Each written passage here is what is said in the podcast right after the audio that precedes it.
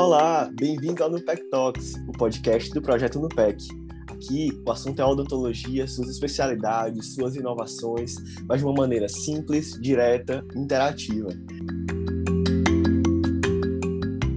Olá, pessoal, tudo bem? Sejam muito bem-vindos a mais um Nupec Talks. É uma alegria recebê-los todos aqui. Eu sou o Saulo Saraiva, membro do projeto Nupec, acadêmico de odontologia da UFC, e hoje estamos recebendo mais um convidado muito especial, que é o Dr. Edson Cetira. O Dr. Edson é mestre e doutorando em clínica odontológica, né, com área de concentração em cirurgia e traumatologia bucomaxilofacial pela Universidade Federal do Ceará. Tem residência em cirurgia bucomaxilofacial pelo Instituto Dr. José Frota, o JF, aqui em Fortaleza. Aperfeiçoamento em implantodontia pela Associação Brasileira de Odontologia é, ele é professor do curso de odontologia da Unicristos e coordenador de pesquisa e extensão do curso de odontologia da Unicristos.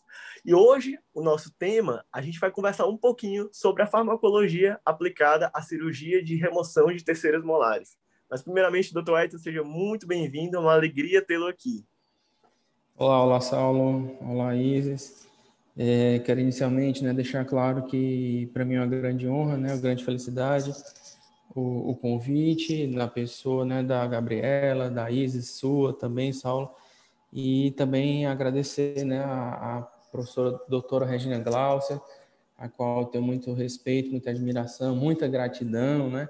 Tive a honra de, de, de compor no PEC, na época da minha graduação, foi meu primeiro projeto de extensão, tive excelentes vivências, e reitero, né, mais uma vez é um grande prazer, uma grande honra poder estar aqui né, participando desse momento e que seja né, o mais engrandecedor possível a todos. Muito obrigado pelo convite. Que bom, doutor. É uma, é uma alegria tê-lo de volta, né? então, é, vamos falar um pouquinho sobre a farmacologia na aplicada à cirurgia da remoção dos terceiros molares. É, essa cirurgia é um significado de medo para muitos pacientes e ela exige uma especial atenção do cirurgião dentista, né? É, Queria que o senhor falasse um pouco para os nossos ouvintes por que, que a farmacologia é tão importante nessa cirurgia. Pronto, perfeito, Saulo. Até antes, né, um pouco de entrar na farmacologia, eu queria reiterar a questão da cirurgia de remoção de terceiros molares. É realmente um tipo de procedimento de intervenção odontológica muito recorrente, é, não somente né, o bucomaxilo, não somente o especialista tende a fazer esse, esse tipo de cirurgia, mas o cirurgião geral, né, generalista em si, o cirurgião dentista generalista também tem é, esse, esse padrão rotineiro em suas consultas, claro, de acordo com é, a sua presteza manual, cursos, né, pós-graduações, aperfeiçoamentos, etc. E ela é um tipo de cirurgia que a gente costuma brincar, né, até dentro da cirurgia bucomaxilofacial, que ela tende a equiparar todos os colegas, né, desde o mais experiente ao recém, recém especialista, porque muitas vezes, como você frisou muito bem, é um desafio, né, a quem, a quem faz esse tipo de, de intervenção, dizendo respeito a um bom planejamento, exames complementares, né, exames de imagens muito bem delineados, com radiografias panorâmicas, dependendo do caso, também tomografias computadorizadas para a gente entender realmente tridimensionalmente a posição do dente. É, além disso, o paciente né, tende a, a, ter queixas clínicas concernentes a esse tipo de procedimento, como dor, como edema, como trismo, né, que é a limitação de abertura bucal. Então, o seu paciente deve estar ciente de todos os riscos e de todos os benefícios associados a esse padrão de cirurgia. Né? E eu acredito que a palavra principal para a gente obter êxito no, no nosso protocolo cirúrgico é um bom planejamento. E esse bom planejamento vai estar passando, como eu já comentei, né, por essa fase de anamnese, a gente entender a queixa do paciente, né, o que é que o levou a buscar o nosso atendimento, né, seja na faculdade, seja na, na no nosso consultório particular, é, como está a posição desse terceiro molar, qual a idade do paciente, né, esse paciente é normosistêmico ou tem alguma comorbidade, então isso vai de alguma forma está direcionando o uso do fármaco, o uso do anestésico. Então, isso é muito importante, né, para a gente prover realmente o melhor resultado clínico ao nosso paciente.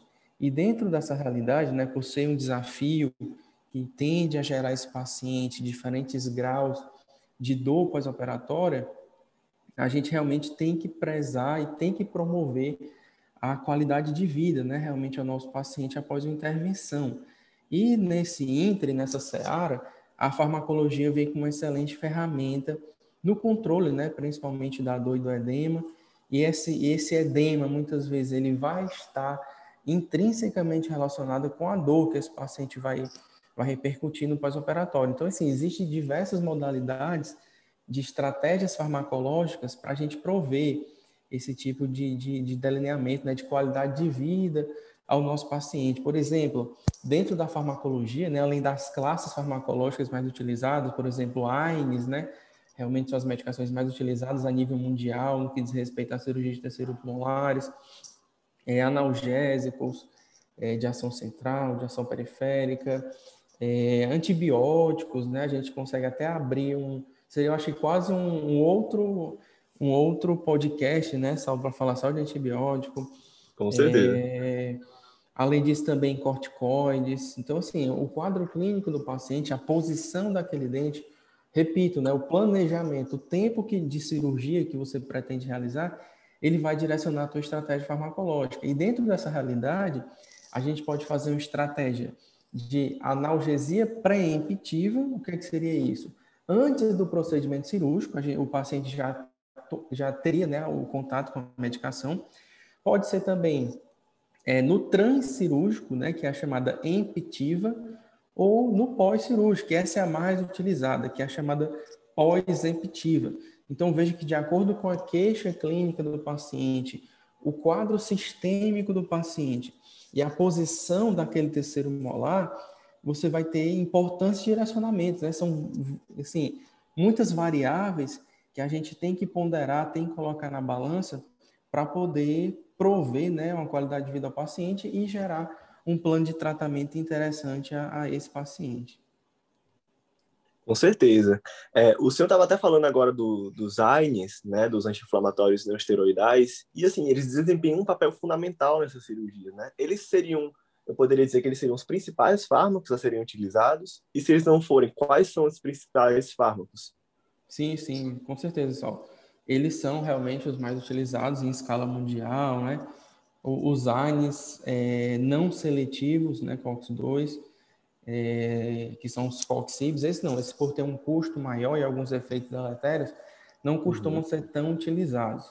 Aqui no Brasil, né, como principais exemplos de AINES, nós temos a nimesulida, né, que tem uma ação seletiva sobre COX-2, mas é considerado um não COXIB, acaba tendo, lembra, né, só relembrando, né, que a longo prazo esse uso de AINE pode gerar algum tipo de alteração gástrica ao paciente, Uhum. É importante a gente deixar o paciente ciente né, do, do início e do término da medicação, então fazer prescrições muito bem feitas ao nosso paciente. A comunicação com o paciente é fundamental, né? ele tem que estar ciente do tempo de posologia que ele vai estar utilizando. É, além de ANES, né?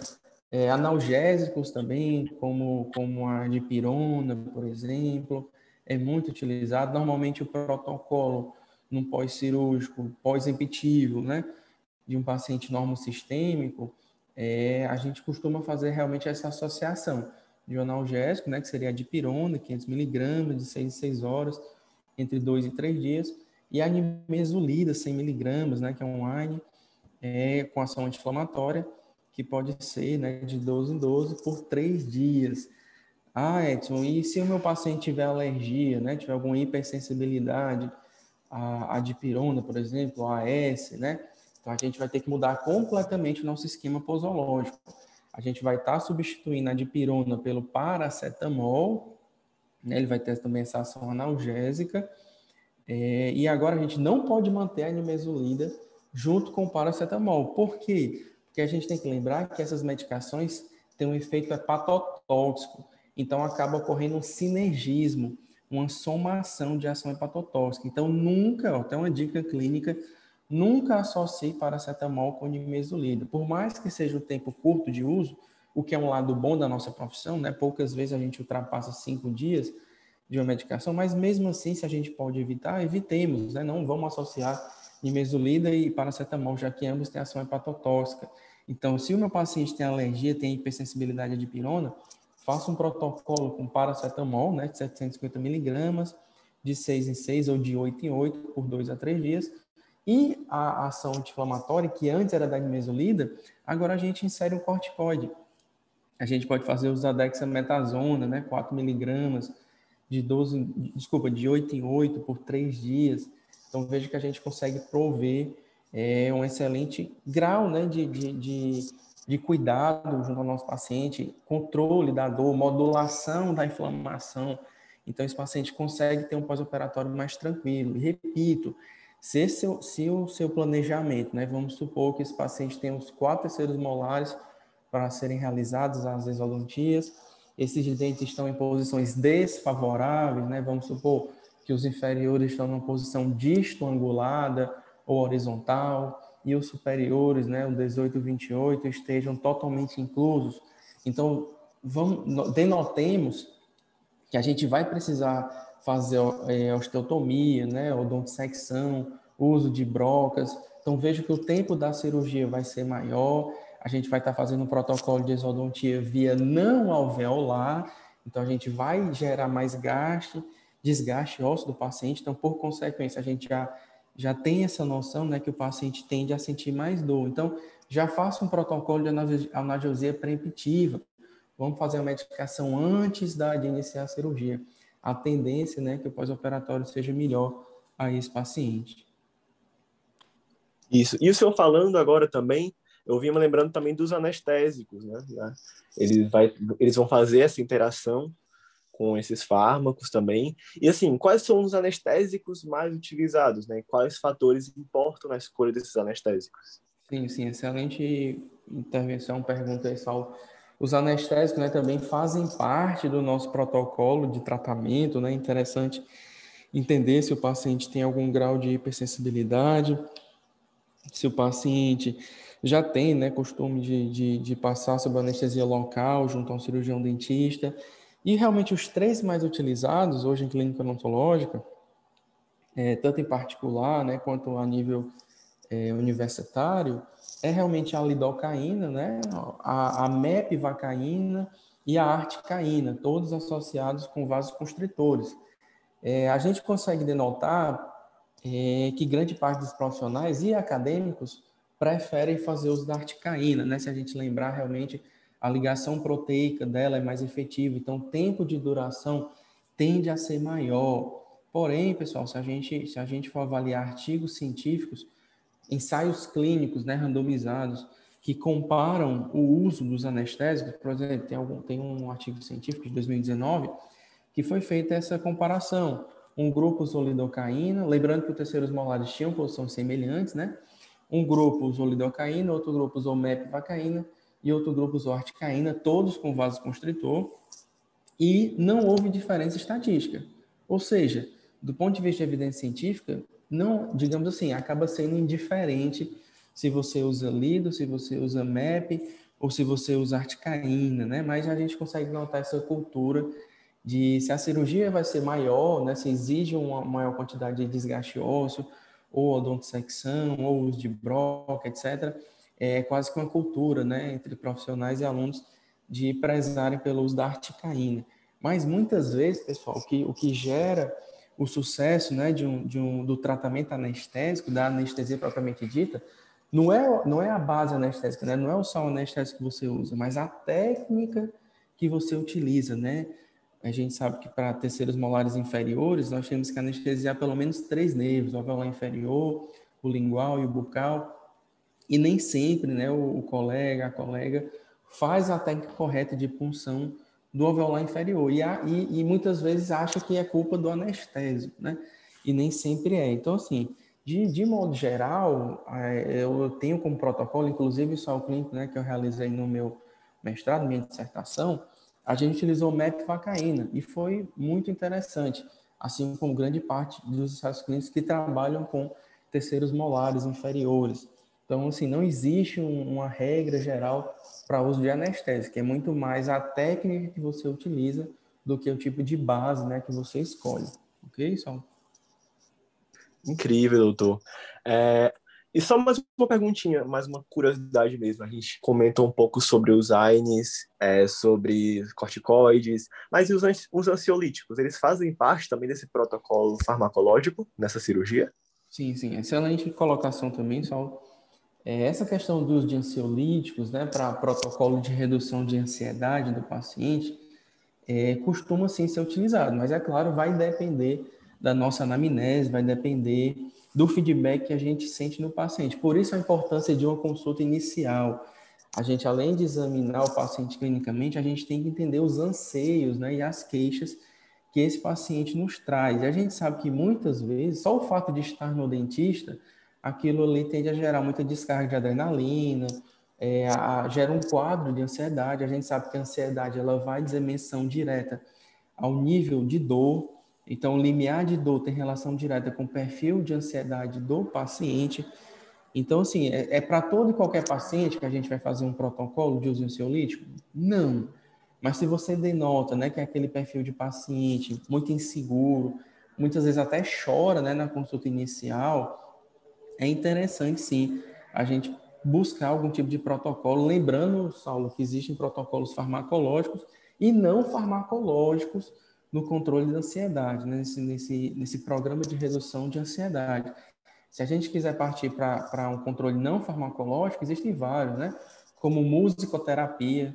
Então, simples fato de você colocar uma música que o paciente gosta de ouvir no consultório, já existem ensaios clínicos que demonstram que isso reduz a dor do paciente, isso reduz a frequência cardíaca do paciente, reduz é, é, a ansiedade do paciente como também a acupuntura, né, ser feito antes da cirurgia, é, aromaterapia também, já existe alguns ensaios clínicos demonstrando a eficácia desse método. E caso né, o profissional queira partir para o uso farmacológico, também pode, né? Se usa muito é, ansiolíticos, como midazolam. Normalmente, a gente, de acordo com o peso do paciente, né, a gente dá um comprimido ou meio comprimido de midazolam uma hora antes do procedimento. Lembrando que nesse tipo de caso de uso farmacológico, o paciente deve estar com o uso de um oxímetro e, claro, acompanhado né, de algum familiar, porque muitas vezes o efeito ansiolítico ele tende a se prolongar mais do que o tempo da, da, da consulta da cirurgia associada. Sim, nossa, é muito importante esse ponto que o senhor tocou sobre também esses tratamentos não farmacológicos, né? Acredito que isso também deve ser levado em consideração né, de acordo com as evidências científicas. E, doutor, deixa agora também uma mensagem só para a gente finalizar rapidinho esse episódio, porque no próximo episódio também, pessoal, o doutor Edson vai estar com a gente, falando também sobre um tema muito interessante, que é a laser terapia. Então, doutor, pode encerrar, sinta-se livre. Pronto, queria só fechar né, nossa ideia aqui, só deixando claro, né, pessoal, que mais uma vez a tendência de obtermos sucesso na intervenção de extração de, terceiro, de terceiros molares, seja um, sejam dois, sejam três, sejam uns quatro, em uma única sessão, vai passar diretamente por um bom planejamento. Então, busque reunir a sua anamnese, né, a sua consulta clínica, com as queixas do paciente, exames complementares, né? É, busque entender se esse paciente já teve alguma, alguma experiência anterior junto a um profissional dentista e tudo isso vai ter que corroborar para, de alguma forma, você gerar um plano de tratamento efetivo. Então, se esse paciente tem um maior grau né, de ansiedade, se você vai ter que, vai ter que usar broca, né, vai aumentar o tempo cirúrgico, o trauma cirúrgico vai ser maior, é interessante você trazer modalidades farmacológicas e não farmacológicas em modelos pré-emptivos, né, como já discutimos aqui, antes da, da cirurgia propriamente dita, visando a promover uma melhor qualidade de vida ao seu paciente. É isso, eu agradeço mais uma vez o convite e fico à disposição em caso de dúvidas.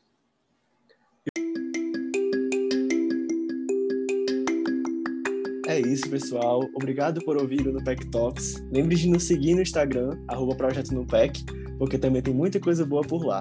Até a próxima.